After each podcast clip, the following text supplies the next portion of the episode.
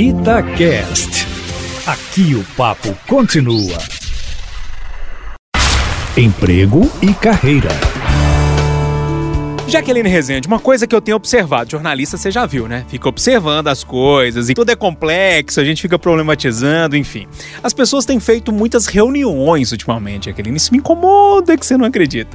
Parece que é legal, né? Falar para todo mundo, olha, vou ali para uma reunião, tem uma reunião, enfim, parece que as pessoas se sentem mais importantes. Jaqueline, duas coisas. Essas reuniões são mesmo necessárias?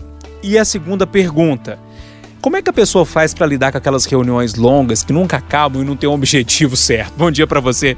Bom dia, Júnior. Você não vai acreditar. Eu acabei de formular um curso que chama Planejamento de Reuniões e Produtividade. Sabe por quê? Que é um problema em todas as empresas. Se os nossos gestores colocassem na ponta do lápis quanto custa uma reunião, a gente faria menos reuniões, porque elas são importantes? Sim. São muito importantes, não devemos abolir. Mas, de fato, o que, que a gente tem que fazer? Entender o porquê. Calcula quanto tempo o funcionário sai do posto de trabalho. Se você une mais de um funcionário, como que isso funciona? Olha o custo disso. Então vamos lá. Primeira coisa, reunião tem que ter horário de início e horário de término. Ela tem que ter uma pauta prévia para a gente saber e já ir preparado. Evite fazer reunião da reunião da reunião. Então faça um plano de ação e coloque alguém para cobrar.